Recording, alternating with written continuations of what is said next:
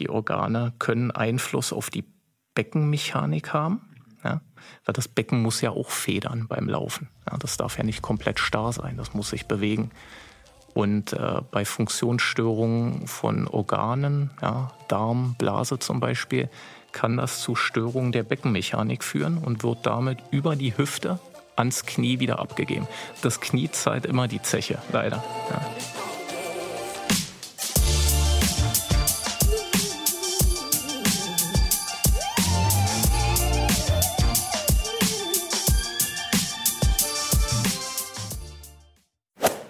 In dieser Podcast-Folge nehmen wir uns eins der klassischsten LäuferInnenleiden vor, die Knieschmerzen. Auch bekannt als das Läuferknie. Dafür haben wir den Osteopathen und ehemaligen Personal Trainer Sebastian Korschilgen bei uns zu Gast, denn der behandelt täglich Kniebeschwerden. Er erklärt uns, was es für unterschiedliche Arten von Knieschmerzen gibt, was für vielfältige Ursachen sie haben können und natürlich, das Wichtigste, wie wir sie als LäuferInnen wieder loswerden oder gar nicht erst entstehen lassen. Dafür hat Sebastian auch ganz konkrete Übungen für uns, die wir zu Hause nachmachen können. Also, viel Spaß beim Podcast. Naturfans, aufgepasst. Seht ihr euch auch nach einem Ort, an dem ihr einfach mal komplett abschalten könnt? Vielleicht bei einem Berglauf oder einer Wanderung oder vielleicht sogar einer Kletter- oder Mountainbike-Tour und all das in echter, rauer Natur, fernab des Massentourismus? Dann packt schon mal eure Koffer, denn ich habe die ultimative Reiseempfehlung für euch, Osttirol. Osttirol gilt als das wahre Bergtirol und ist ein Traum für alle SportlerInnen. Deshalb finden hier unter anderem krasse Wettkämpfe wie der Dolomitenmann oder der Großglockner Ultratrail statt. Der Großglockner ist übrigens nur einer von 266 Bergen in Osttirol, die die 3000 Meter Marke knacken. Also für BergsteigerInnen gibt's jede Menge zu tun. Osttirol ist aber auch das perfekte Urlaubsziel für alle, die einfach nur die saubere Bergluft, die Ruhe der Natur und authentische Hüttenkulinarik lieben. Gutes Essen darf schließlich nicht fehlen. Na, Lust bekommen auf eine malerische Auszeit in den Bergen? Auf www.osttirol.com findet ihr eure Traumreise. Schaut vorbei auf www.osttirol.com. Hi, hier ist Elliot von Achilles Running und ich bin heute bei uns im Studio mit Sebastian. Willkommen und wie geht's dir? Hallo Elliot, freut mich, dass ich hier sein darf. Vielen Dank. Ja, mir geht's gut. Super. Ja, es ist für mich auch mal was Neues, hier mal im Studio mit einem Gast aufzunehmen. Ich habe richtig ähm, Bock, ist auch schön kühl hier. Äh, das ist bei mir zu Hause nicht immer der Fall, wenn wir remote aufnehmen. Deswegen äh, beste Voraussetzungen, würde ich sagen. Das klingt gut. Ja, ähm, ich würde sagen, wir stürzen uns eigentlich gleich ins Thema. Also du bist ja Osteopath. Und also ich persönlich hatte jetzt bisher nicht so viele Berührungspunkte mit Osteopathie. Ich denke mal, das geht bestimmt auch der, die einen Hörerin ähm, genauso. Deswegen würde ich sagen, fangen wir vielleicht mal ganz grundlegend damit an, was ist eigentlich Osteopathie? Ja, die Frage ist eigentlich gar nicht so leicht zu beantworten. also, um es mit ein paar Worten zu beschreiben, Osteopathie ist manualtherapeutisch, das heißt ähnlich wie Physiotherapie, nur geht in der Diagnostik und in der Behandlung nochmal andere Wege, also ganzheitlich.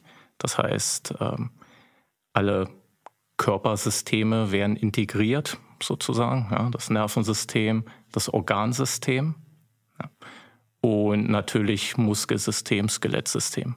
Mhm. Ja, also die Osteopathie kann man sagen, schaut über den Tellerrand hinaus. Mhm.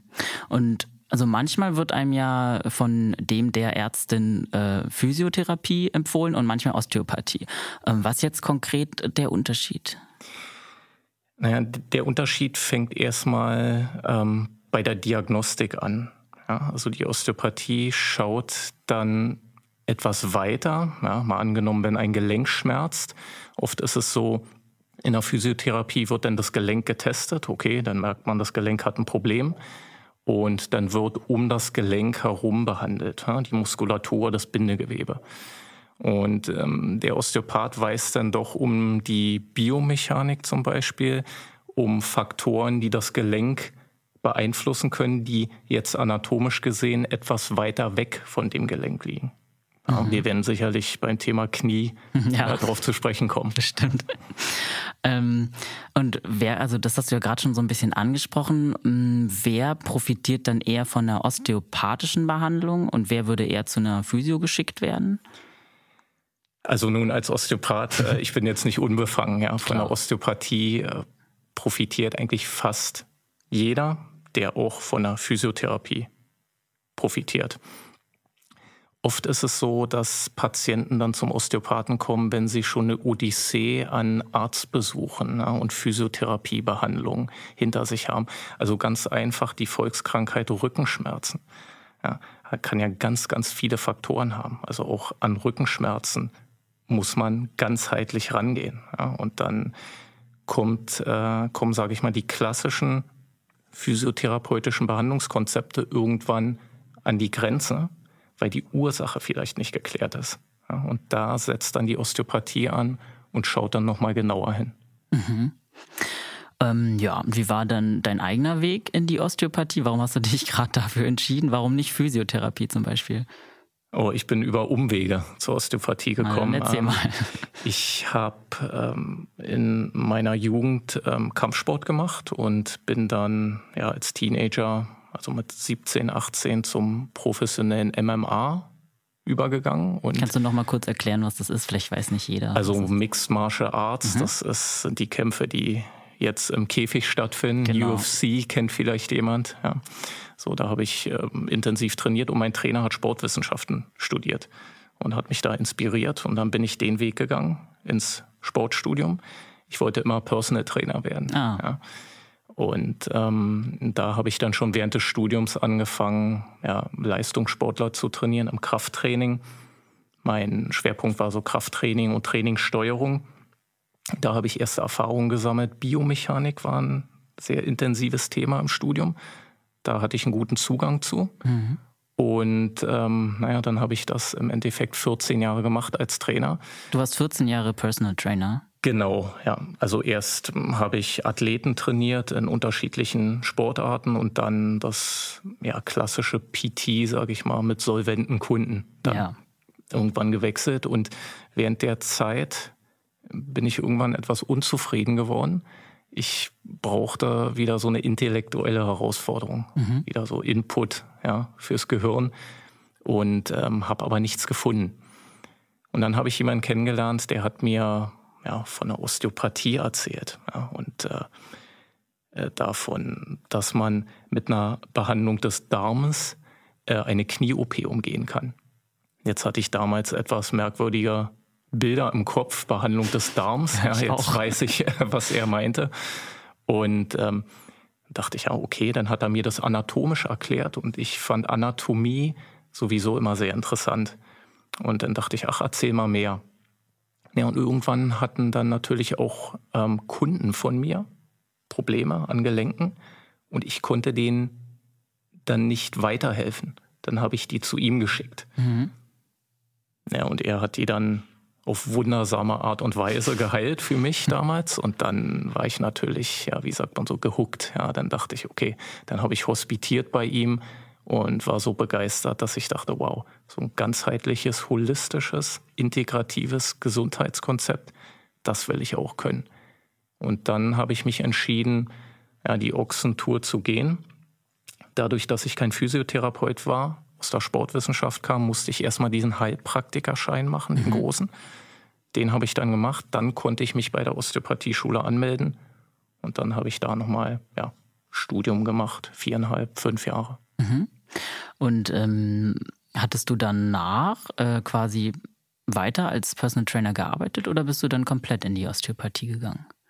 Nee, währenddessen habe ich noch gearbeitet. Ich, äh, das ist ja wie ein Unternehmen, was du aufbaust. Ich bin selbstständig und wenn du eine Praxis aufbaust, das kannst du vergleichen mit der Gründung eines Unternehmens. Mhm. Und ähm, die, sag ich mal, den Kundenstamm an Personal Training Kunden, den habe ich natürlich genutzt. Ja. Ich musste ja weiter Miete zahlen und äh, mir was zu essen kaufen. Und ja, nebenbei habe ich dann die Praxis aufgebaut, genau, und habe das PT dann immer weiter runtergeschraubt, bis ich dann jetzt, sage ich mal, nur noch Osteopathie mache. Obwohl, muss ich sagen, ich integriere natürlich das, was ich in den 15 Jahren an Erfahrung gesammelt habe aus dem Training, in meine Behandlung. Das mhm. ist klar, das vergesse ich natürlich nicht. Und klar. Ja. Aber ähm, die KundInnen, die du dann in deiner Praxis hattest, das waren keine, die du übernommen hattest vom Personal Training, oder? Das waren dann ganz neue Leute? Äh, teilweise ja, aber natürlich war ich als Trainer ziemlich bekannt und da kamen dann gleich ein paar Leute zu mir. Trainerkollegen haben dann Patienten, Patientinnen geschickt und ähm, insofern ähm, hatte ich da einen etwas leichteren Start, okay. sag ich mal. Hm. Ähm, du hast ja vorhin von Kampfsport gesprochen. Das machst du jetzt vermutlich gar nicht mehr, nehme ich an. Nein, nein, nein, das sollen die jungen, okay. die jungen äh, Leute jetzt machen. Ich glaube, ich bin da in die Jahre gekommen. Okay, und welche Rolle spielt dann jetzt Sport in deinem Privatleben noch? Eine, eine, große Rolle, ja, weil ich kann ja nicht äh, Wasser predigen und Wein saufen. Ich ähm, mache ja Ausdauersport, Herz-Kreislauf-Training und äh, dann natürlich ja funktionelles Krafttraining. Mhm. Ja, also, weil als Therapeut ist es ja eine körperliche Arbeit und äh, du musst auch fit sein, ja, sonst geht es auch auf den Rücken. Ja. ja. Okay. Kann ich verstehen. Ähm, ja, dann gehen wir mal ein bisschen in deine Arbeit rein. Ähm, äh, ja, was sind denn so die häufigsten Beschwerden, mit denen ja, Menschen zu dir kommen? Also ganz ehrlich, ähm, ich habe äh, so einen großen Pool an Patienten und auch an Symptomen, mit denen die Leute kommen. Äh, sicherlich sind Rückenschmerzen ein großes Thema. Ja, kennt man in meinem Bekanntenkreis, glaube ich, auch jetzt schon. Ich bin noch recht jung, in meinen 20ern und jeder hat einfach schon Rückenschmerzen. Rückenschmerzen, ja, dann natürlich äh, Nackenschmerzen, ja, Probleme mit der Halswirbelsäule, auch äh, Knieschmerzen, Hüftschmerzen dann Migräne, Kopfschmerzen, auch sehr viele Leute. Ähm, dann generalisierte Schmerzen, also chronische Schmerzen an unterschiedlichen Stellen des Körpers. Und ähm, ja, dann kommen auch äh, Patienten, Patientinnen mit äh, ja, organischen Störungen, Funktionsstörungen, zum Beispiel äh, chronischer Harndrang. Mhm. Also alles Beschwerden, die die Menschen im Alltag auch wirklich einschränken. Also ich sag mal, ich kann für mich sagen, ich bin wirklich gefordert, auch als Osteopath. Also es sind nicht nur, sage ich mal, Probleme am Muskel- und Skelettsystem, sondern halt auch organischer Natur. Mhm. Und wenn man mal so zu den ähm, Beschwerden kommen, die ja aus dem Sport, also vom Sport hervorgerufen wurden, ähm, was sind da so die häufigsten ja, Problematiken? Äh, ja, da muss man dann unterscheiden, das ist eine ganz interessante Frage, zwischen Leuten, die immer noch Sport betreiben und Leute, die mal intensiv Sport gemacht haben und abrupt aufgehört haben. Also ich fange mal erstmal mit denen an, weil das ist ganz interessant äh, zu beobachten, dass Menschen, die mal sehr sportlich waren und dann abrupt aufgehört haben, äh, teilweise mehr Probleme haben als Leute, die immer noch intensiv Sport hm, betreiben. Spannend. Weil wenn du dir jetzt vorstellst, du bist äh, Leistungssportler und baust deinen Körper leistungsmäßig über 15 Jahre auf, dann hat der ja eine gewisse Leistungsfähigkeit und auch eine Erwartungshaltung, weil du ihn immer trainierst, immer forderst und das will er auch abgerufen haben. Ja. So, und dann hörst du auf einmal auf.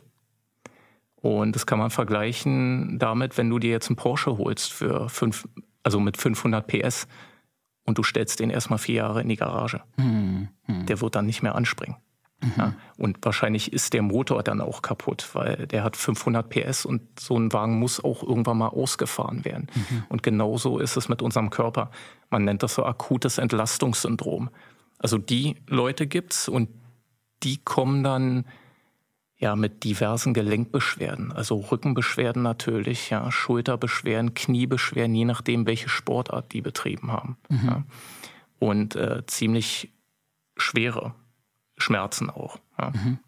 Und bei Menschen, die jetzt aktuell intensiv Sport machen, ja, da sind es dann ähm, Schulterprobleme, ja, da ist dann eine Sehne entzündet oder ähm, chronische Kniebeschwerden, mhm, ja, wo ja. die Ursache noch nicht gefunden ist, ähm, auch Rückenbeschwerden. Also es, es gibt äh, in unserem Körper einfach bestimmte Sollbruchstellen, ja, die mhm. immer wieder auftreten und sich wiederholen. Mhm. Ja.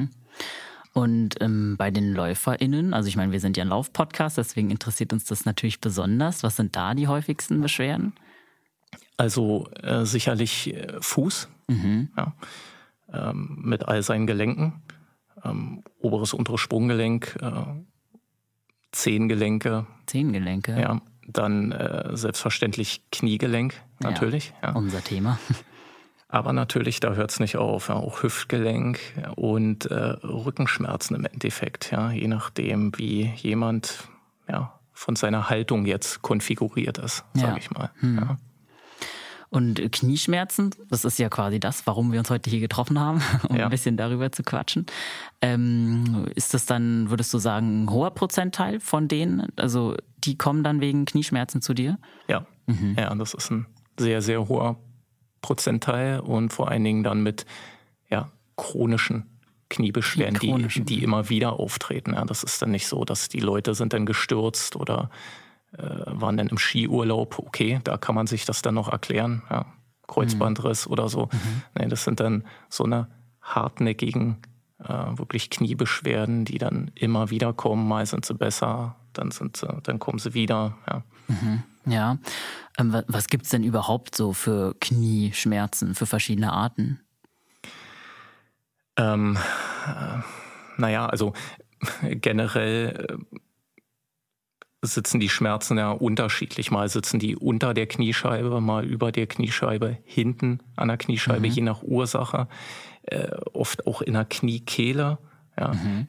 Außen am Knie, innen am Knie. Also da kannst du eigentlich äh, einmal um das Knie rumgehen. Ja, mhm. Da können überall Schmerzen auftreten. Mhm.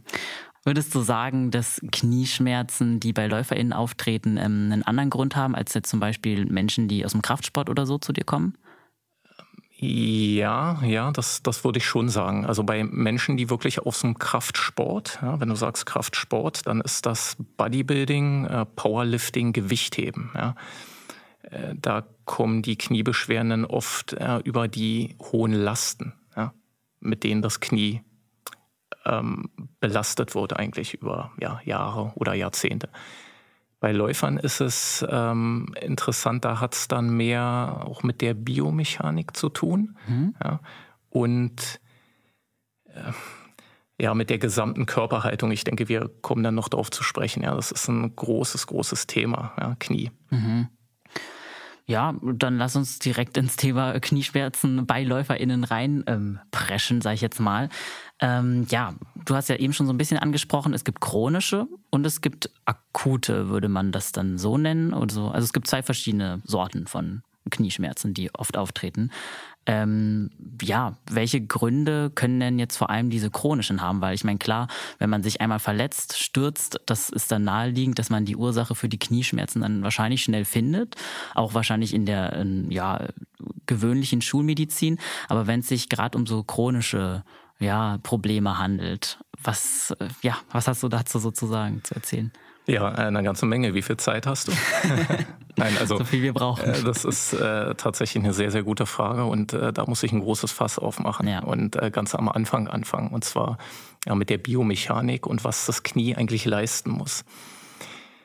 Also, wenn wir jetzt ein Kniegelenk isoliert nehmen und das zeigen das einem Ingenieur, dann würde der die Hände über den Kopf zusammenschlagen und sich fragen, welcher Schwachmat so eine Konstruktion sich ausgedacht hat. Ja? So, wenn man ihm dann aber zeigt, unter welchen ja, Gegebenheiten das Knie funktionieren muss, also biomechanisch, mhm. dann sagt der genial. Mhm. Das ist ja wirklich genial. Ja? Das ist das Beste, was die Natur hervorgebracht hat. Okay. Ähm, stell dir vor, du willst äh, am Wochenende übers Gelände fahren mit dem Auto, ja, ja. Offroad sozusagen. Äh, würdest du ein Smart nehmen oder ein Opel Adam? Also ehrlich gesagt kenne ich mich mit Autos null aus, deswegen fragst du auf jeden Fall den richtigen. Okay, äh, also die meisten würden es nicht machen. Ja, okay. Die meisten würden sagen, nein, ich würde natürlich ein Pickup ja. nehmen oder ein SUV. Okay. Warum? Wenn du mit einem Smart übers Gelände fährst, ähm, der Smart ist gar nicht dafür ausgelegt. Die Stoßdämpfung ist dafür nicht ausgelegt. Das heißt also, die Stöße würden direkt auf die Fahrerkabine übertragen werden und du würdest irgendwann eine Gehirnerschütterung bekommen. Okay. Ja? Und beim SUV und Pickup ist eben die Stoßdämpfung darauf ausgelegt. Das heißt, du merkst es gar nicht. Ja? Und unser ganzes Skelettsystem ist genauso ein Stoßdämpfersystem. Ja, nämlich eins der besten und ausgeklügelsten in der Natur.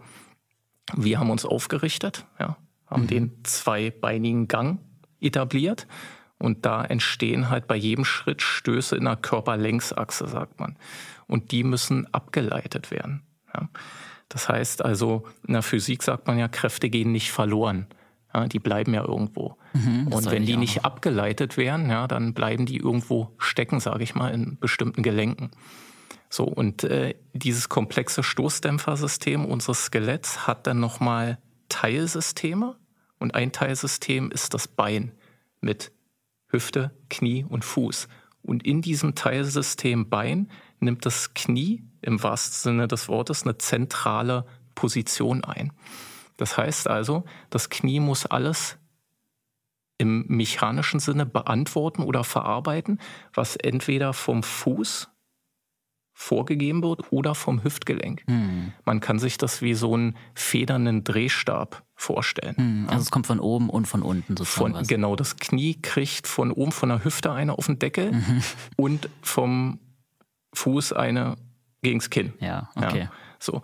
Und da kannst du dir sicherlich vorstellen, dass da viele Faktoren gibt, die so ein Knie überlasten können. Ja, also Instabilitäten im Fuß, ja, Bewegungseinschränkungen in der Hüfte, Becken.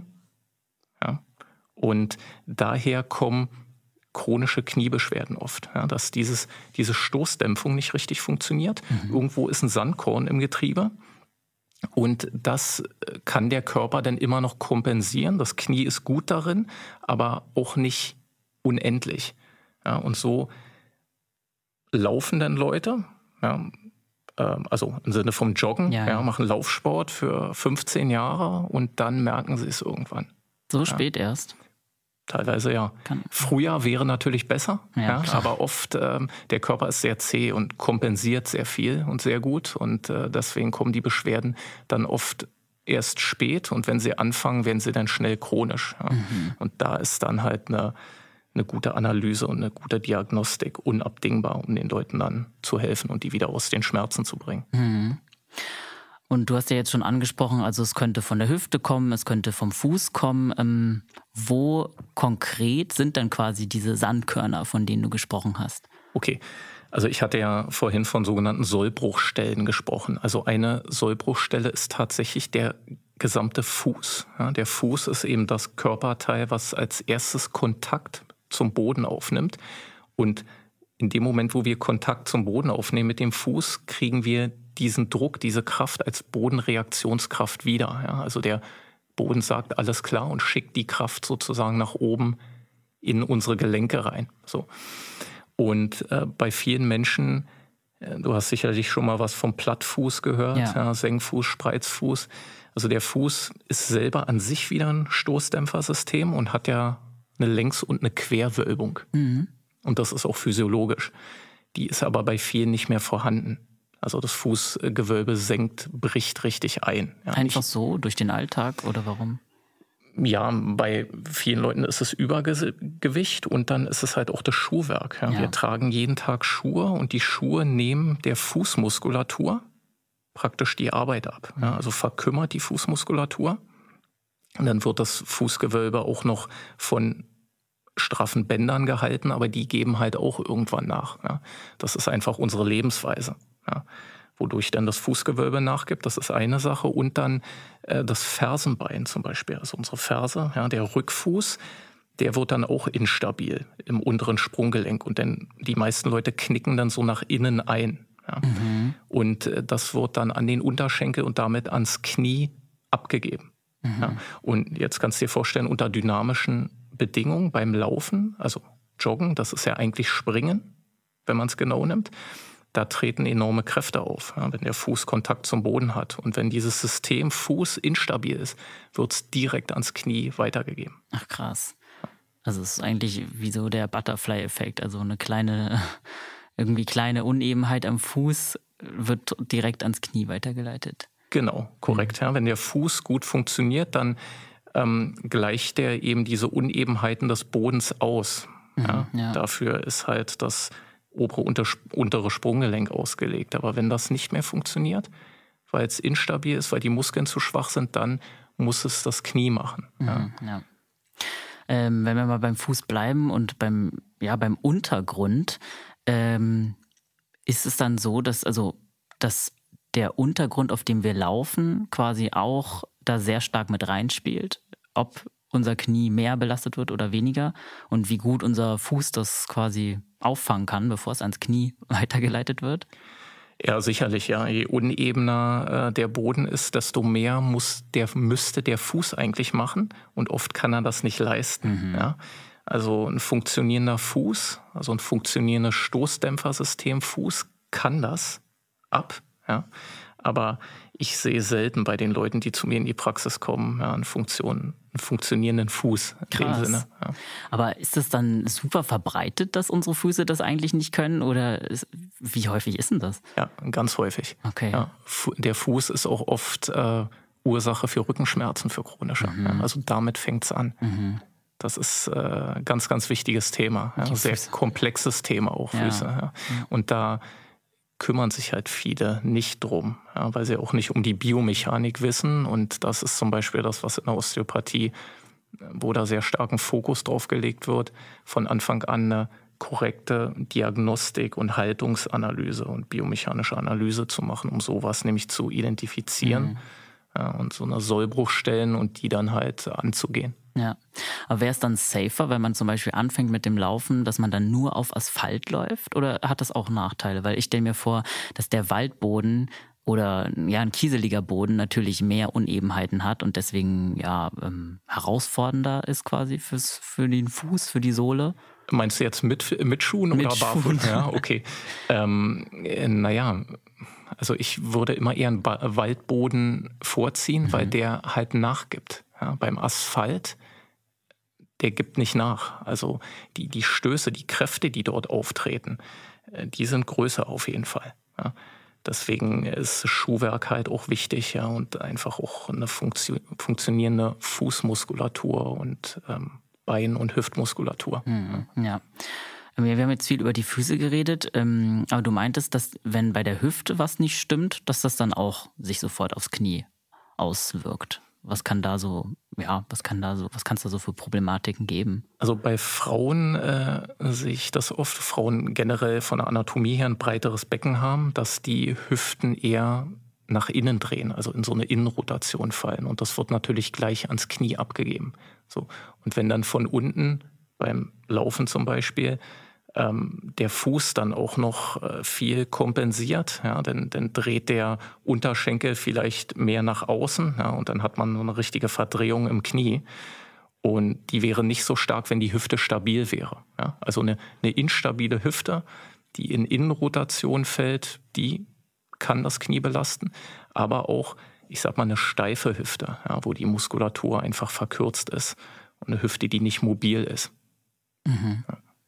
Und ähm, die anderen Teile am Bein, die haben keinen direkten Einfluss auf das Knie? Naja, also da, jetzt haben wir ja schon fast alles durch. Also den, den Fuß mit allen Knochen, dann, ja. Äh, ja gut, der Unterschenkel besteht aus Schienbein und Wadenbein. Äh, das Wadenbein ist deutlich dünner und überträgt oder nimmt weniger Kräfte auf. Ja, also das Schienbein ist tatsächlich nur am Kniegelenk beteiligt. Ja, und dann haben wir den Oberschenkelknochen, also alles, wenn ich jetzt sage, die Hüfte geht in Innenrotation, dann heißt es gleichzeitig, der Oberschenkelknochen geht in Innenrotation. Ja. Und dann sind wir ja auch schon beim Becken. Ja, stimmt. Also okay. da könnten wir jetzt weitergehen. Ja, aber beim Becken, äh, wir hatten jetzt die Hüfte. Was ist nochmal der Unterschied zwischen Hüfte und Becken? Äh, naja, Hüfte, also wenn ich von Hüfte spreche, dann spreche ich von Hüftgelenk, von diesem mhm. Kugelgelenk, also vom Oberschenkelkopf in der Hüftpfanne. Ja? So, und wenn man vom Becken spricht oder wenn ich vom Becken spreche, dann ist es dieser knöcherne Beckenring. Ja? Also die beiden Hüftbeine, die großen ähm, Knochen, die so zwei Schaufeln haben und Ah, dann ja. das Kreuzbein, was in der Mitte sozusagen eingekeilt ist. Das wäre der knöcherne Beckenring. Und da wird es halt auch interessant fürs Knie. Ja, was ist da los? Da ist eine ganze Menge los, weil ähm, das Becken mit Organen gefüllt ist. Ja, und äh, die Organe können Einfluss auf die Beckenmechanik haben. Ja, weil das Becken muss ja auch federn beim Laufen. Ja, das darf ja nicht komplett starr sein, das muss sich bewegen.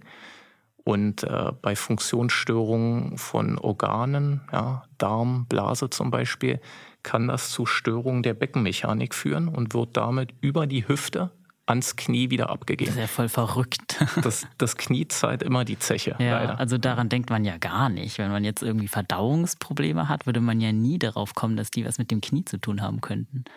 Äh, nee, aber ich kann das mal kurz erklären, Ja, was der Hintergrund ist. Also wir haben ja, ja ungefähr acht Meter Darm. Ja, der, li- der liegt ja nicht einfach so im Bauch rum, Mhm. sondern der ist über Bindegewebe, ja, man könnte sagen Faszien, äh, verankert. Ja. Einmal am Becken, dann an der Lendenwirbelsäule auch. Ja. Also die Organe werden in gewisser Art und Weise passiv durch das Bindegewebe in Position gehalten.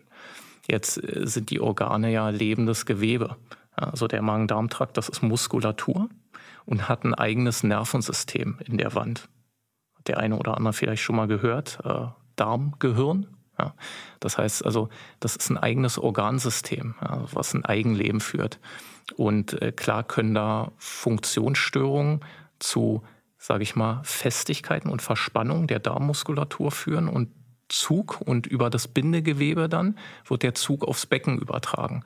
Ja, dann können Beckenfehlstellungen entstehen, ja, die sich festsetzen und die müssen dann wieder kompensiert werden ja, von der Hüfte und vom Knie. Mhm, okay, krass. Und der restliche Körper, kann der auch Einfluss darauf haben, auf die Knieschmerzen? Naturfans, aufgepasst. Sehnt ihr euch auch nach einem Ort, an dem ihr einfach mal komplett abschalten könnt? Vielleicht bei einem Berglauf oder einer Wanderung oder vielleicht sogar einer Kletter- oder Mountainbike-Tour und all das in echter, rauer Natur, fernab des Massentourismus? Dann packt schon mal eure Koffer, denn ich habe die ultimative Reiseempfehlung für euch, Osttirol. Osttirol gilt als das wahre Bergtirol und ist ein Traum für alle SportlerInnen. Deshalb finden hier unter anderem krasse Wettkämpfe wie der Dolomitenmann oder der Großglockner Ultratrail statt. Der Großglockner ist übrigens nur einer von 266 Bergen in Osttirol, die die 3000 Meter Marke knacken. Also für BergsteigerInnen gibt's jede Menge zu tun. Osttirol ist aber auch das perfekte Urlaubsziel für alle, die einfach nur die saubere Bergluft, die Ruhe der Natur und authentische Hüttenkulinarik lieben. Gutes Essen darf schließlich nicht fehlen. Na, Lust bekommen auf eine malerische Auszeit in den Bergen? Auf www.osttirol.com findet ihr eure Traumreise. Schaut vorbei auf www.osttirol.com. Ähm, ja, also es gibt ja diesen Satz, alles ist mit allem verbunden. Ja. Also ähm, muss ich auch als Osteopath jetzt antworten, ja. Klar. Aber ich äh, will das auch gerne immer begründen. Also ähm, ich gehe nur so weit, wie ich es, äh, sag ich mal, anatomisch und äh, biomechanisch erklären kann. Also zum Beispiel die Wirbelsäule kann Einfluss haben. Es gibt ja eine Skoliose, hat ja jemand schon mal Ja, jeder gehört, ja, so eine meisten. Fehlstellung. Die meisten Skoliosen sind funktionell.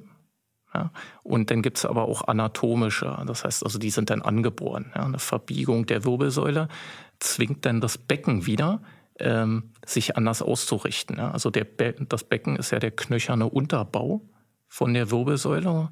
Und wenn die Wirbelsäule schief ist, dann passt sich das Becken an, ja, damit wir gerade stehen bleiben können und nicht unser Gleichgewicht verlieren. Und ähm, wenn sich das Becken anpasst, ja, dann sind wir wieder bei der Hüfte und dann sind wir wieder ganz schnell beim Knie. Okay, klar, also dass die Wirbelsäule mit reinspielt, das hätte man sich wahrscheinlich auch denken können, ja. Aber das ist dann nur bei angeborener Skoliose so oder auch bei dieser funktionellen? Du meintest, das Ja. ist die, die man quasi durch Fehlhaltungen bekommt. Ja, zum Beispiel durch eine Fußfehlstellung einseitig. Ja, also wenn du jetzt ähm, eine Instabilität im linken Fuß hast, dann wird, äh, wenn du stehst, wirkt ja die Schwerkraft und dann wird dein linkes Bein automatisch kürzer. Ja, du knickst angenommen mit dem Rückfuß so nach innen ein, dein linkes Bein wird kürzer, das Becken folgt der Schwerkraft, geht links runter und jetzt muss diese Beckenkippung von der Wirbelsäule ausgeglichen werden. Ja. Also da ist die Skoliose sozusagen eine Folge. Da fängt es unten an, wird nach oben abgegeben. Aber bei der angeborenen Skoliose ist die Wirbelsäule tatsächlich die Ursache so. und gibt das dann nach unten ab. Hm, okay, verstehe. Ähm, aber außer der Wirbelsäule gäbe es jetzt, also je höher man geht, desto weniger hat es jetzt unmittelbar mit Knieschmerzen zu tun. Genau, weil der Körper hat ja Möglichkeiten, denn zu kompensieren. Ja? Also äh, sicherlich manchmal kommt das vor, dass äh, wenn jemand ähm, äh, ja, Funktionsstörung im Kiefergelenk hat, ja, dass das über die Wirbelsäule dann nach unten abgegeben wird. Mhm. Ja.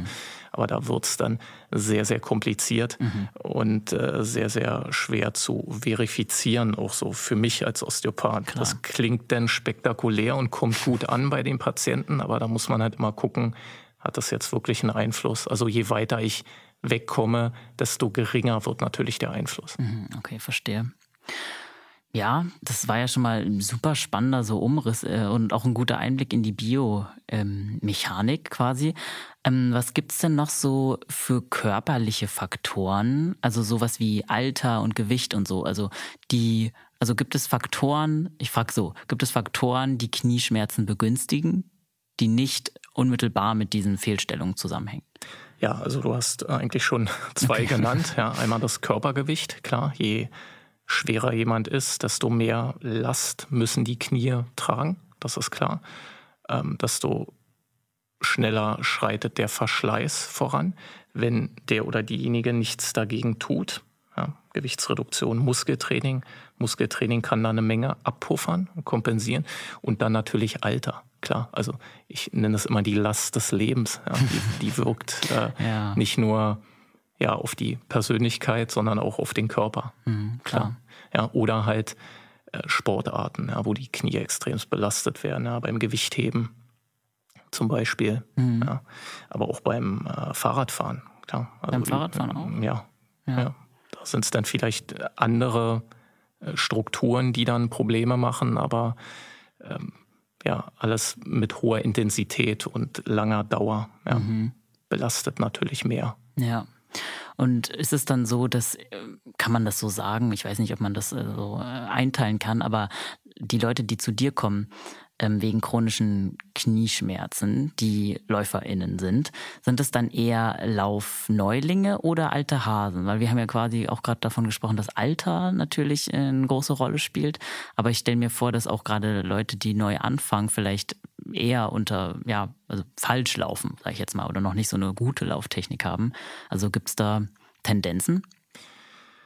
Also gut, ich bin jetzt noch nicht 30 Jahre in der Praxis. ähm, aber äh, ich denke auf jeden Fall, ja, also wenn jemand jetzt schon 30, 35 Jahre Laufsport betreibt, dann kann man sich ja zusammenrechnen, wie viele Schritte der gemacht hat, was die Knie da verarbeiten mussten. Und wenn dann vielleicht die Voraussetzungen von den Füßen oder von der Hüfte, vom Becken her nicht optimal sind, dann äh, sicherlich, dann ist das prädestiniert dafür, für Kniebeschwerden, aber auch äh, Menschen, die Übergewicht haben und jetzt durch Übergewicht, also durch Laufen ihr Übergewicht loswerden wollen. Ja. Ja, die äh, konfrontieren ihre Knie natürlich auch mit einer unbekannten Belastung und oft reagieren die Gelenke darauf erstmal mit Schmerz, obwohl gar nichts kaputt ist im Gelenk. Also ich will jetzt nicht von Phantomschmerz sprechen, das sind schon reale Schmerzen, aber es ist natürlich eine Belastung, die das Knie nicht kennt in dem Sinne. Ja, mhm. also beide Gruppen sind betroffen, ganz mhm. klar. Okay. Ähm, ja, und die lassen sich, lassen, also gerade jetzt, wenn man so vom Verschleiß spricht, ne? Du meintest ja, dass es also man ist quasi prädestiniert, dass man am Ende dann mit irgendwie Kniebeschwerden irgendwie, ja, sich damit quasi befassen muss. Gibt es eine Möglichkeit, das vorzubeugen? Ja, das ist äh, wie sagt man, Diversität oder Diversifikation im okay, äh, ja. Sinne von sportlicher Betätigung. Also ja. der Körper hasst nichts mehr als eine monotone, wiederkehrende Belastung über einen langen mhm. Zeitraum. Und das ist beim Laufen nun mal so. Das ist eine zyklische, also eine polyzyklische Sportart. Ähm, ich hoffe, äh, die Läufer, Läuferinnen nehmen mir das jetzt nicht übel. Aber ja, ähm, es äh, genau, es ist halt wie es ist. Und äh, wenn jetzt ähm, jemand sagt, okay, er hat keinen Bock auf chronische Knieschmerzen ja. äh, im Alter, will aber trotzdem noch laufen, das hat keiner, denke ich, dann ist er gut beraten, nebenbei Krafttraining zu machen, ja, die Muskulatur zu stärken, koordinativ zu stärken. Ähm, natürlich die Beweglichkeit der Hüfte zu trainieren und ähm, dann das Ausdauertraining vielleicht zu splitten. Ja. Teil Laufen, Fahrradfahren, Schwimmen zum Beispiel, mhm. ja, Rudern. Ja. ja. Also ist eigentlich schon das Schlechteste, was man machen kann, nur zu laufen, ohne irgendeinen Aus, also ohne einen Ausgleichssport zu machen. Ich muss jetzt leider sagen, ja, es ist auch schlecht, nur zu sitzen, Klar. nur zu stehen, nur zu liegen. Also das ist Gesetz, äh, sage ich mal, dieses Gesetz unseres Organismus, das bleibt. Ja. Mhm. Der ähm, Organismus liebt äh, ja, Abwechslung. Ja. Aber man kann dann eigentlich schon damit rechnen, dass wenn man jetzt 15 Jahre oder so wirklich nur läuft, dass man dann wahrscheinlich mit Knieschmerzen am Ende oder mit Kniebeschwerden zumindest sich mal befassen muss am Ende. Also äh, ich wünsche es natürlich keinem und es ist nicht immer der Fall. Ähm, und je nach Voraussetzung, wir hatten ja über den Fuß gesprochen, über die Hüfte, je nachdem, ob es Faktoren gibt, die das Knie jetzt äh, ja, negativ beeinflussen, natürlich steigt die Wahrscheinlichkeit dann, ähm, dass jemand irgendwann damit konfrontiert ist. Okay. Aber trotzdem äh, kann man eine Menge dafür tun, dass es es zu verzögern oder vielleicht sogar zu verhindern. Ja, also vor allem zum Beispiel Kraftübungen, die dann, was genau müssen die dann eigentlich stärken? Die Beine oder den gesamten Körper? Naja, wir hatten ja über den Fuß gesprochen. Ja. ja den Fuß, Fußmuskulatur auf jeden Fall. Ähm, koordinativ zu stärken. Zum Beispiel, das gibt äh, eine Methode, die nennt sich sogenanntes propriozeptives Krafttraining. Ähm, da macht man Übungen für die Beine auf wackeligem Untergrund, auf so ein Wackelkissen. Äh, das mhm. ist sehr, sehr gut, ja, weil das simuliert diese Ausgleichsbewegung, ja, die der Fuß auch machen muss. Und ähm, ja, dann natürlich äh, Kraft, also wirklich die, die Kraft, reine Kraft zu stärken, der Beinmuskulatur, der Hüftmuskulatur. Also es ist äh, eine Wissenschaft für sich. Mhm. Ja. Aber erstmal sollte eine gute Analyse gemacht werden, ob äh, ja, Instabilitäten im Fuß oder in der Hüfte, ja, im Becken mhm. äh, vorhanden sind. Ja, und dann kann man das halt gezielt angehen. Okay. Und wenn man erstmal so einen Knieverschleiß hat, kann man den überhaupt wieder rückgängig machen, habe ich mich gefragt. Also gerade wenn man jetzt von so chronischen Geschichten spricht, du meintest ja, es wird immer schwieriger, je länger das quasi schon vorhanden ist. Kann man dann jemals wieder schmerzfrei laufen?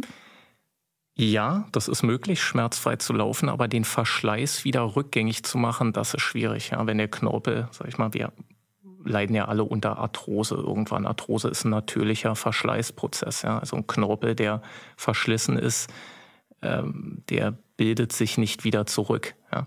Aber Schmerzen haben nicht immer unbedingt was mit einem kaputten Gelenk zu tun. Ja, das können Überlastungen, leichte Fehlbelastungen sein, ja, die für den Körper unbekannt sind. Und dann reagiert der Körper erstmal mit Schmerz. Und wir denken, oh Gott, da muss was kaputt sein. Das ist aber gar nicht der Fall. Ja, also Verschleiß wieder rückgängig zu machen, schwierig. Dann Laufen ohne Schmerzen, selbstverständlich möglich. Okay. Ja. Und das wäre dann möglich durch vor allem Krafttraining oder wodurch noch? Mobilitätstraining erstmal. Ähm, angenommen, die Hüfte ist immobil.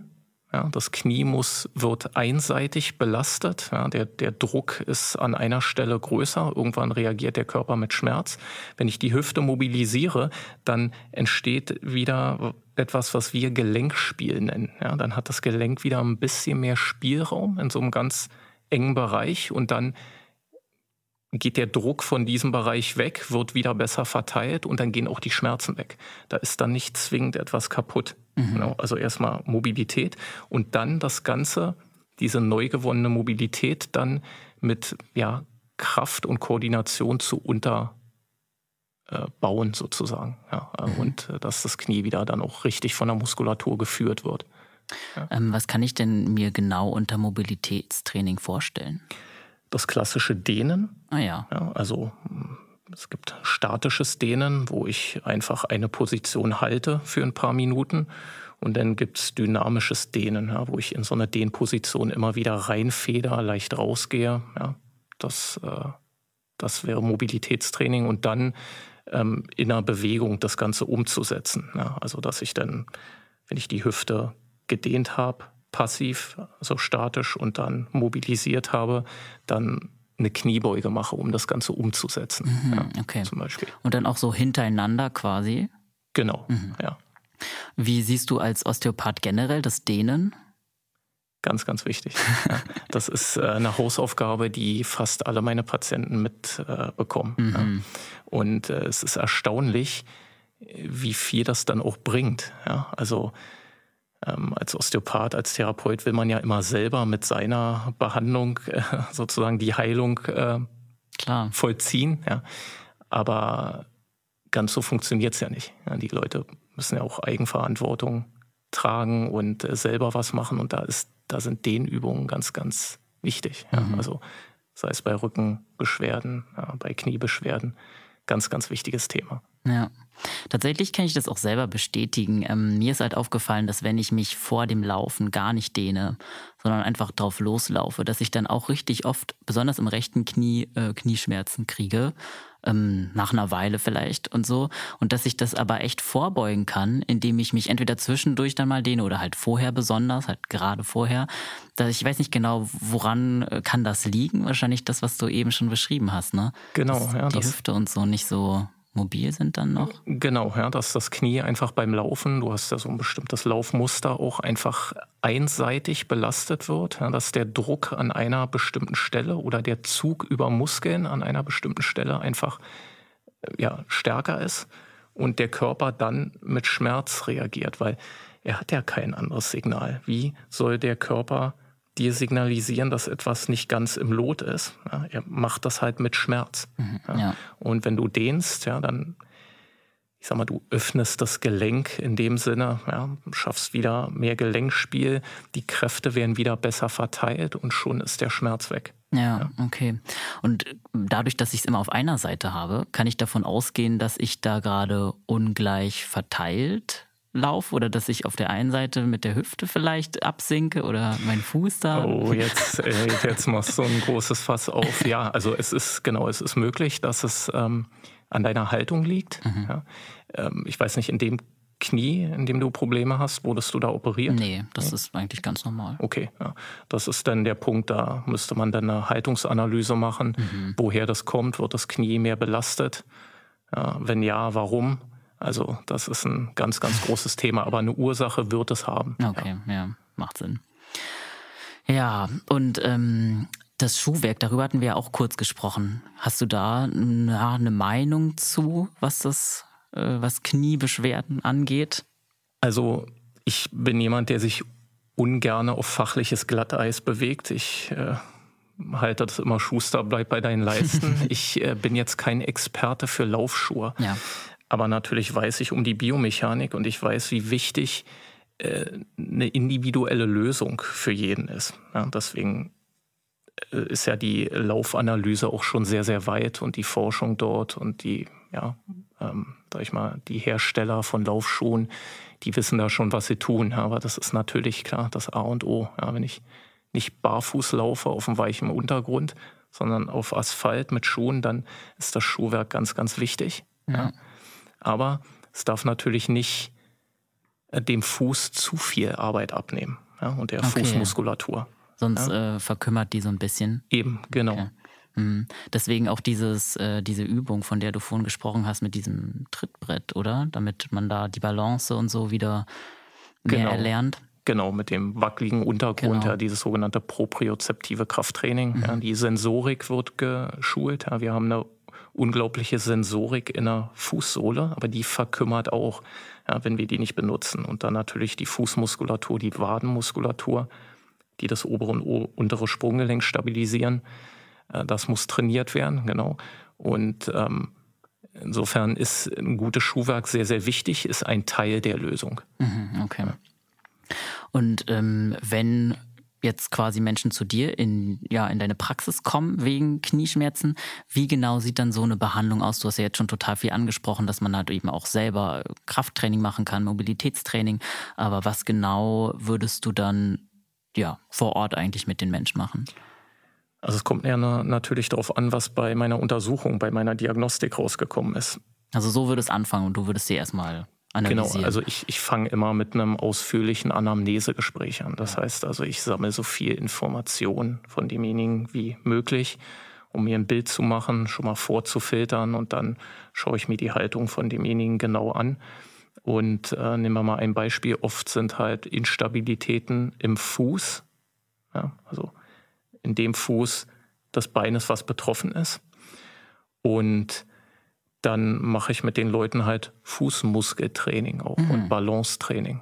Ja, also in, auch in der Praxis. Ich leite die dann praktisch an, ja, weil das ist schwierig, wenn man sich damit nicht auskennt, das alleine zu machen. Okay, dann erkläre ich ihnen auch genau warum. Aber dann schaue ich natürlich auch äh, neben der Instabilität im Fuß gibt es noch andere Faktoren. Ja, also ganz intensiv die Organe. Ja, Im Bereich Becken gibt es da irgendwie Festigkeiten, ja, Verziehung, Verklebung. Das löse ich dann. Und dann schaue ich mir die Hüftmuskulatur an. Da ist die sehr fest. Dann arbeite ich daran. Oder ist die Hüfte instabil? Dann kommen Kraftübungen für die Hüftmuskulatur mhm. ins Spiel. Mhm. Und ähm, würdest du sagen, es gibt irgendwie auch Limits in der Osteopathie? Also, dass man da dann doch irgendwie irgendwann auf so, ein, auf so eine Wand stößt, wo man nicht mehr helfen kann in der Behandlung? Klar. Hm. Die, die gibt es immer. Also auch die Osteopathie kann nicht alles heilen. Also wir heilen ja sowieso nicht. Ja. Ja, der Körper heilt selber. Wir geben von außen nur den Anstoß und schaffen die Bedingungen für den Körper, dass Selbstheilung effektiv ablaufen kann.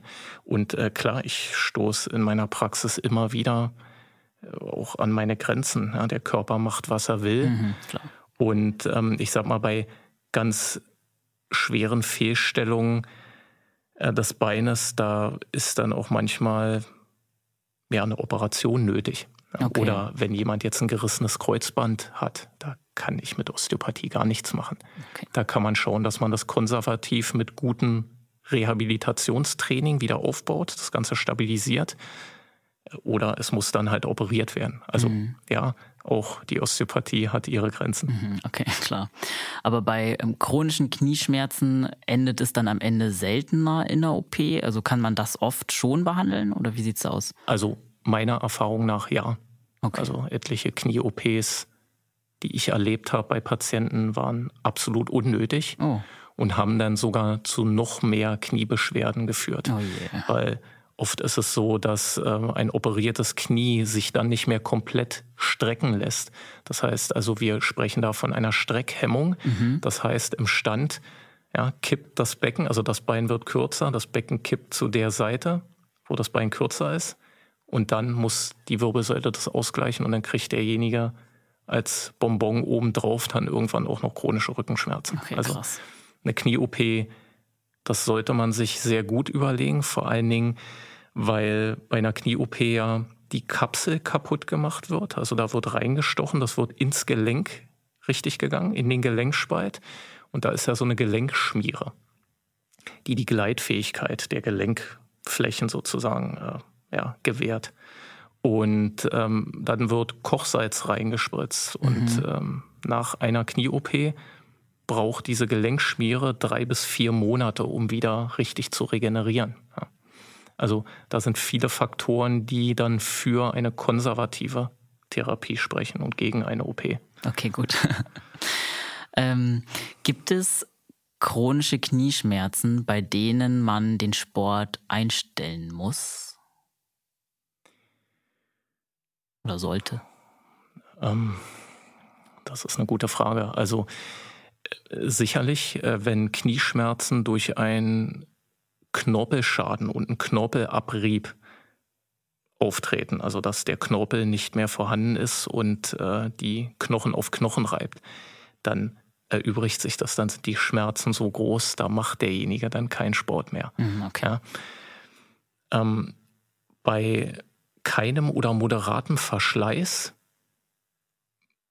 glaube ich nicht. Das lässt sich ähm, nach meiner Erfahrung immer irgendwie lösen. Ja. Mhm. Auch wenn es manchmal länger dauert, bis man da einen Ansatz gefunden hat, auch als Therapeut. Aber äh, mit dem Sport aufhören tatsächlich wirklich bei, bei starkem Verschleiß und Einschränkung der Gelenkmechanik. Ja. Aber ja. bis dahin gibt es viele Möglichkeiten, das auch konservativ zu behandeln. Und man muss dem Körper auch Zeit geben, sich umzustellen. Ja, stell dir vor, du bist 20, 25 Jahre in einer bestimmten Haltung, in einem bestimmten Bewegungsmuster. Dein Körper hat das kompensiert und jetzt zickt er rum. Ja, jetzt hast du Knieschmerzen. Dann kannst du auch nicht erwarten, dass es in einer Woche, in zwei Wochen oder vielleicht in einem Monat komplett weg ist. Nein, ja, dann müssen die nötigen ja, Maßnahmen erfolgen, Behandlung, Training in all seinen Facetten und dann dem Körper die Zeit zu geben, sich anzupassen. Und dann habe ich die Erfahrung gemacht, dann klappt das auch. Das sind ja schon mal Good News, würde ich sagen. Ja, auf jeden Fall. Also ich nochmal äh, ganz wichtig, ich bin hier Überbringer von guten Nachrichten. ja, also ich bin Zweckoptimist. Ja, gut. Ähm, vielleicht können wir dann auch nochmal wirklich so ganz ins Praktische gehen. Ähm, du hast jetzt schon viele angesprochen, was man machen kann, was du einmal in der Praxis machst, was man auch zu Hause machen kann. Was sind denn so generell Übungen, die du bei den verschiedenen Knieschmerzen empfiehlst? Okay, also bei Knieschmerzen durch Fußinstabilitäten und ich sag mal so verkümmerte Füße ähm, empfehle ich Fußmuskeltraining und das geht ganz leicht. Ja, barfuß, man nimmt sich eine Yogamatte und äh, stellt sich barfuß auf die Yogamatte und geht dann auf die Fußballen hoch, also drückt die Fersen hoch. Mhm. Und dann senkt man den Fuß wieder ganz leicht ab und kurz bevor die Ferse den Boden berührt, kehrt man die Bewegung wieder um, drückt sich nach oben ab. Und das kann man dann auf die Spitze treiben mit Gewicht, ja, mit einer Hantel oder man sag ich mal, ja, hält einen Bierkasten oder so. ja. Weil dadurch wird die Fußmuskulatur trainiert und die Wadenmuskulatur, die das obere untere Sprunggelenk trainiert. Ja. Das merkt man dann, das wackelt, ja, alles dreht sich. Also Unterschenkel dreht sich gegen den Oberschenkel, da muss dann viel ausgeglichen werden. Und das ist schon mal zum Beispiel eine sehr, sehr gute Übung. Mhm. Ja. Ähm, dann, wenn die Hüfte verkürzt ist, also die Hüftmuskulatur und die Hüfte unbeweglich, dann sind äh, diverse Dehnübungen ganz gut. Ja. Also sich zum Beispiel äh, statt auf die Couch zu flezen, eine Yogamatte zu nehmen und in den Schneidersitz zu setzen, mhm. auch wenn es erstmal schwer fällt. Ja. Dadurch wird die Außenrotation der Hüfte verbessert und meistens sind die Außenrotatoren in der Hüfte die Muskeln, die sehr verkürzt sind. Ja. So wird die Hüfte dann freier. Oder man die Adduktoren, also die Muskeln, die innen am Oberschenkel sind. Ja, man setzt sich in die Grätsche zum Beispiel. Das wäre eine Möglichkeit erstmal, was man schnell umsetzen könnte. Mhm. Ja. Und dann zeige ich den Leuten auch äh, viel Stabilisierungsübungen. Ja. Der Bauch, die Rumpfmuskulatur ist ganz wichtig dabei. So ein instabiler Rumpf sorgt für ja, mehr Arbeit im Becken-Hüftbereich und damit im Knie. Ja, also diverse Bauchmuskeltraining, Trainingsübungen, Übungen für den unteren Rücken, Übungen fürs Gesäß. Ja, also diese klassischen Aerobik-Übungen, die ja. haben schon, wenn man die richtig ausführt und gezielt, dann haben die schon äh, ihren Sinn auch. Mhm. Und ähm, ja, das war auf jeden Fall erstmal ein Plädoyer äh, auf, für Stabis, Leute. vergesst die nicht, ist auf, auf jeden, jeden Fall, Fall, wichtig. Ähm, auch Kraft- und Mobilitätsübungen mit einzubauen. Ähm, und du hast jetzt also quasi schon, schon ein bisschen angesprochen, was es so für schnell umsetzbare ähm, Tipps gibt. Äh, hast du noch sonst vielleicht Erste-Hilfe-Tipps gegen Knieschmerzen, die jetzt auftreten, die jetzt aber nicht einen Sturz oder einen Unfall wirklich, ähm, ja. ja, nicht aus dem Grund aufgetreten sind? Also äh, jetzt, äh, sage ich mal, zu, zugänglich für den Normalbürger, der jetzt keine medizinischen Geräte hat oder ja. keine medizinische Ausbildung, sind ja Faszienrollen zum Beispiel, ja, die mhm. gute alte Faszienrolle. Ja, da die Oberschenkelmuskulatur zu rollen, sage ich mal, zu bearbeiten, die Wadenmuskulatur, das hilft oft sehr gut, ja, ähm, auch akut, also relativ schnell. Seite am Oberschenkel, Oberschenkelvorderseite, ja, Oberschenkelrückseite. Innenseite würde ich aufpassen, ja, da sind viele Nerven, Blutgefäße, Lymphgefäße, da würde ich nicht so hart rollen. Okay. Ja. Aber das ist erstmal eine Sache, die relativ schnell umzusetzen ist. Ja. Also das Gewebe ja, um das Knie, was ja sehr also reichhaltig ist, ja, das erstmal da den, die Spannung zu lösen und äh, dem Knie wieder ja, mehr Freiheit dadurch zu geben, sage ich es jetzt mal einfach ausgedrückt. Okay, also du würdest Faszienrollen schon empfehlen. Ja, ja, auf jeden Fall. Ja. Und ähm, wenn es dann mal wehtut, also zwickt eher, ne? ich spreche jetzt nicht von richtig starken Schmerzen, bei denen man zum Arzt, zur Ärztin gehen sollte, aber ist dann eher Kühlen oder Wärmen angesagt?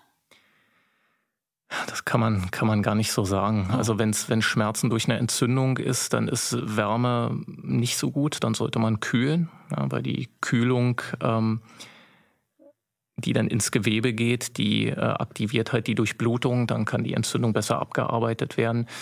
Ähm, aber so akute Maßnahmen am Knie kühlen, also ein Gelenk kühlen, ist, äh, wenn keine Entzündung vorliegt, selten gut, ja, weil die Bewegung dann eingeschränkt wird. Also ich äh, würde es jetzt nicht empfehlen, okay. wärmen oder kühlen. Da ist, da ist dann eher die Faszienrolle. Okay, ja, interessant, ja. Zu wählen, am Gewebe zu arbeiten. Mhm. Und noch so ein anderes Hausmittel, von dem ich gehört habe, bei Knieschmerzen, ähm, dass man sich Quark drauf schmieren soll. Was ist da deine Meinung zu? Ich glaube, ich habe das auch mal gehört, dass das eine Entzündung raus ja, irgendwie so, soll. soll der ähm, Grund sein. Ja. Also ich sag mal so, äh, wenn wer heilt, hat recht. Ja, wenn es funktioniert, dann äh, auf jeden Fall. Dann sind es vielleicht Mechanismen, die wir noch nicht verstanden haben. Ich weiß jetzt nicht, ob es Studien dazu gibt. Mhm. Ja, also der Schulmediziner würde jetzt die Augenbrauen hochziehen und fragen, gibt es denn Studien dazu? Okay. Äh, ist jetzt auch meine Frage. Ja, ja ich äh, weiß es nicht. Ähm, keine Ahnung, einfach mal ausprobieren. Okay. Ja. Aber nicht direkt kühlen oder wärmen. Das ist schon eher, das sollte man nur auf wahrscheinlich mit einer Absprache vielleicht mit einer medizinischen Person machen. Also man, du machst jetzt mit Wärme oder Kühlen nichts äh, kaputt in dem Sinne. Also wenn jetzt wirklich eine Entzündung drin ist, man kann es man kann's versuchen. Ja? Okay. Also es ist sicherlich ja eine Methode, aber ein Entzündungsschmerz ist jetzt auch äh, ein bisschen was anderes als ein äh, Zwicken, was mal auftritt. Ja. Okay. Also ich würde sagen, eher ein Zwicken, was mal auftritt, da hilft oft die Faszienrolle. Mhm. Und Entzündungsschmerzen sind dann doch eher hartnäckige Schmerzen. Und ja. dann landet man ja sowieso erstmal beim Arzt. Ja, ja. klar. Das ist halt auch nochmal wichtig zu erwähnen, dass man bei hartnäckigen Schmerzen auf jeden Fall nicht einfach nur Schmerzmittel einwerfen sollte und dann weiter geht's auf die Bahn, sondern auf jeden Fall äh, ärztlichen Rat einholen sollte. Auf ja. jeden Fall. Also ich bin auch kein Fan von Schmerzmittel, weil Schmerzmittel werden oft äh, von den Ärzten verschrieben wie Smarties. Ja. Und äh, die gehen halt auf den Magen, ja. Magenschleimhaut und vor allen Dingen auch auf die Nieren. Ja. also damit sollte man wirklich haushalten. Ja, Mensch, also ich habe heute ehrlich gesagt super viel gelernt. Ich glaube, unsere HörerInnen sicherlich auch. Ähm, wo kann man dich denn noch im Netz finden? Auf meiner Website. Das ist www.osteo-reha.de. Ich habe eine Praxis äh, ja, am schönen Kudamm. Genau, hier in Berlin. Und genau, ja. da findet man mich. Super, das verlinken wir auf jeden Fall auch in den Show Notes. Und ich sag nochmal ganz herzlich ähm, Dankeschön, dass du hier warst und dein Wissen mit uns geteilt hast. Ed, ich bedanke mich, dass ich hier sein durfte. Ja, also ich glaube, wir haben alle super viel daraus mitnehmen können. Deswegen, ähm, wenn es euch da draußen auch gefallen hat, freuen wir uns über euren Support, indem ihr die Folge mit euren Friends teilt und uns eine 5-Sterne-Bewertung da lasst.